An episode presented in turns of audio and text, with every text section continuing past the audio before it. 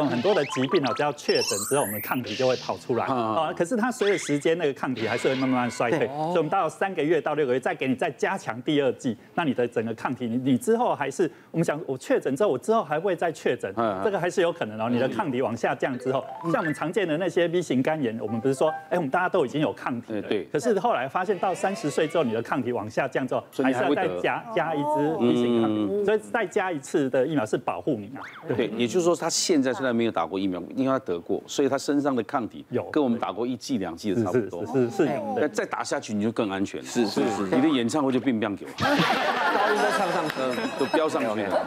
其实刚刚您有提到很多症状，包括这些缺氧、胸闷、胸痛啊。嗯。那其实我们在这个防疫旅馆或者轻症检疫所里面都会配这个血氧机。哎。然后我们大家给大家一个概念，就是说这个血氧机啊低于九十四哈，就表示说你是处于一个身体处于一个缺氧的状况。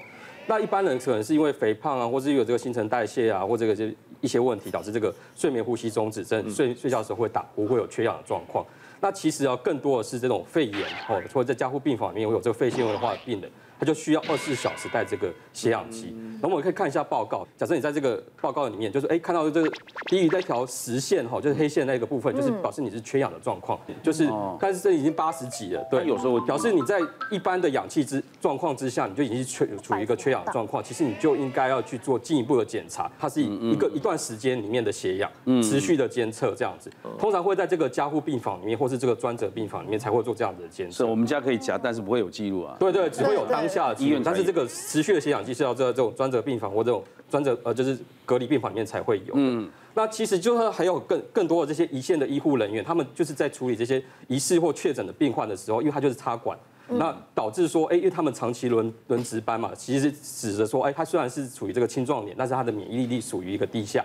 那我们就有一个急诊的医师，就是因为他帮确诊病患插管，结果他导致后来自己是一个重症状况。你要想想看，他本来是医生，那插管之后他变成一个病人，甚至。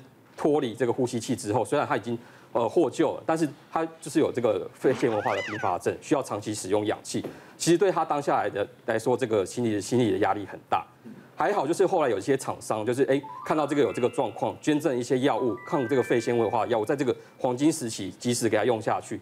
后来这个医生有稍微逆转一下他缺氧的状况，嗯，现在就是持续在复健中，但是也是有是持续呃寻求这个身心科啊心理智商的部分，因为对他来说这是一个很大的冲击，这样。嗯，像确诊虽然好之后，会不会留下什么后遗症呢？刚刚林九也谈到什么自律神经，对，就是我这是确诊确诊之后，然后我确诊之后就是发生了这种恐慌症跟自律神经失调。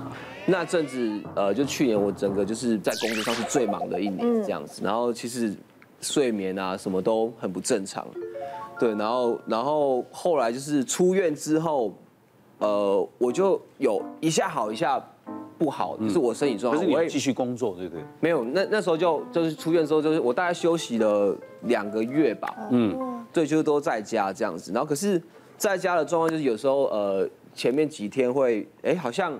恢复了正常的，可是隔天又开始又喘啊，对，然后就是胸闷的感觉，然后会有一种是像过度换气那种感觉，呃，也不是，就是应该是像肌肉有点锁住了或什么的，然后然后后来就是会有恐慌症，就是呃，例如说我坐着好了，就是坐在沙发，然后可能。旁边有人，只要动一下沙发，就是动一下，然后我就会，我就我就这样，这么就是像那种以前睡午觉不是会忽然抖一下，然后我就变得很敏感，然后我会觉得哎，晕，就是地板在动，然后什么的，嗯，对，然后会有心里会有一种很奇怪的感觉，就是恐慌嘛，对，就是恐慌的感觉，然后后来就接着就是肌肉会紧绷啊，像我就是现在虽然复工了嘛，然后可能像呃前一个礼拜或什么我的。呃，可能录影比较多，或是工作量大一点，压力大一点，或者是太累的时候，我的肌肉就会紧起来。所以你真正复工是从九月底开始吗？大概九月九月初就慢慢的有一些工作这样子。嗯嗯嗯、到最严重的时候，就是你紧起来之后，然后你如果还在持续在工作的话，就会开始有点喘不过气这样。那你现在会吗？你说我此时此刻吗？不会不会，还好。对，我那时候看了好多医生，身心科，然后呃中医，然后还有去做一个什么摁啊什么的，我有点忘记他的名字，就是头颅。对对对对对对对对。然后然后还有电疗啊，就在那两个月中，我又跑了两次急诊吧，就好像对，就是就是会很担，就是会突然症状很严重，就会就会去去跑急诊，然后都都正常。那你对你都一个人住吗？没有，我们我有我有一些室友这样子。哦，还好还好还好。刚刚零九说的那些自律神经失调症状是很典型的，嗯，因为的确是很多人在自律神经失调的时候，就是我们的交感跟副交感的不平衡，所以可能会有些人出现像心悸呀，然后喘过气呀，或是吸不到空气，就是觉得吸不饱的感觉，然后甚至出现一些就是很容易有麻或是肌肉酸痛，但是这些症状可能都会变来变去。可是他是因为新冠肺炎之后他痊愈了，会有后遗症，这是后遗症。对，因为是新冠肺炎之后，其实像美国 CDC 它就有统计，得到染疫之后，大概有三成的民众会出现像是忧郁跟焦虑的症状，哦、对，然后还有两成五的民众会出现像是创伤后症候群，嗯，对他就是很害怕，听到这些资讯都很害怕，对，那甚至会出现像一些呃，因为这样的状况去用一些酒精来让自己比较舒缓的情况，哦、对，所以像那个自律神经失调，其的确是会让人家觉得说，哎，我是不是又又染病了？我是不是又心脏怎么了？所以跑会去跑急诊。嗯，对。然后像我们就是有仪器可以去测，说你有没有自律神经失调的。啊，仪器可以测自律。对啊，不知道各位要不要来试试？现场就可以啊。现场可以测，现场可以。你看我像失调的人。也许哦，也许我潜在的忧郁症我都不知道要怎么要怎么测。零九年你有做过这个？我有做过，就交感神经那个。结果呢？就交感神经爆掉。所以你这个机器是不合格的。对你来讲，就是就是交感神经，但是其实应该蛮多人都有的啦。我是不是吗？那我不要量了。想知道？好酷。OK。好轻便。像会被电到。然后他会根据你的年龄跟性别去比对，看你的神经年龄是怎么样。你没，你又看我当时做节目很开心，其实我私底下有的时候。眼睛一闭上就是很恐怖的画面了，最近。所以有一些梦魇是吗？就是说，哎，你会看到那种新闻画面的，什么头断掉的啦，哎呦，车祸的啦。然后我有曾经跟别的医师讲过，这个到底是不是忧郁症啊？都没有一件快乐的事情。这是一个，就是你压力太大。压力太大。对，有一些害怕容易用在你的潜意识。而且常常睡梦中起来，好像还在竞赛，好可怕。刚刚还在竞赛，我就忘了，我赶快起来小便，把那个。忘掉，不然还是很恐慌。可是回去还是会梦到你。哎，不会，我就尽量撇掉，因为很恐怖啊。嗯，那乖乖，你刚刚一直在讲话，所以这个可能会 就是看起来会就是比较比较嗨，交感神经太兴奋。那我不讲话了。但其实交感神经跟副交感，其实我们每个器官几乎都有一对，所以如果说就是不平衡的话，可能会出现各种的症状。所以如果是慢性压力的话，会让我们的从脑部就造成我们自律神经不平衡，就会影响到全身。哦。嗯。好了，最后跑出来了。对，这个会跑出结果。答案即将揭晓了。这个爆表之后，你有拿药吃吗？回来？呃，那时候就有吃那个呃镇静剂。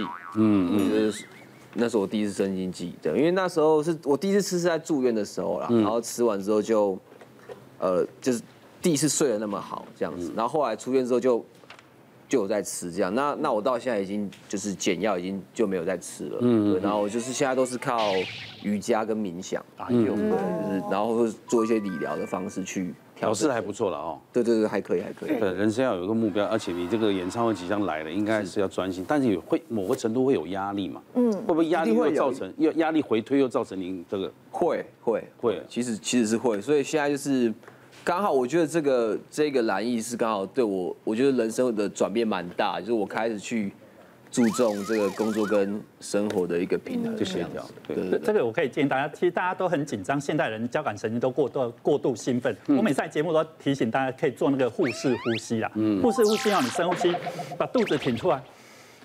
那你知道我们横膈膜那个副交感神经很多，那在这边的时候，你整个就会放松。不管你在偏头痛、压力、头痛什么的时候，去做这个时候，会把你我都叫把副交感神经给叫出来。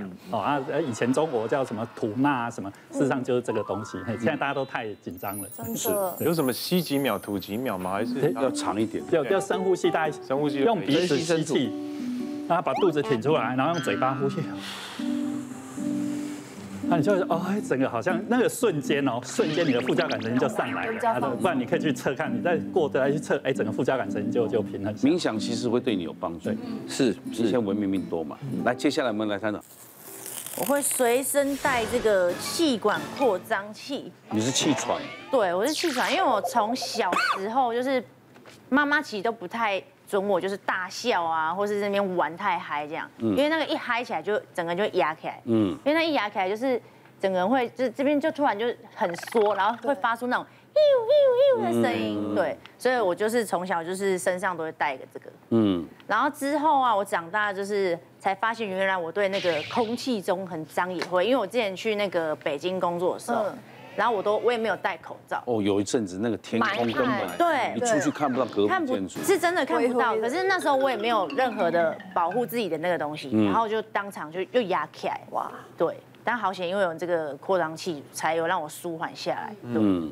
但是你是有固定治疗的吗？我其实没有固定治疗，因为小时候就是一牙开就是送医院，一牙开就送医院，对，很严重送啊，不严重就自己自己吸一吸这样。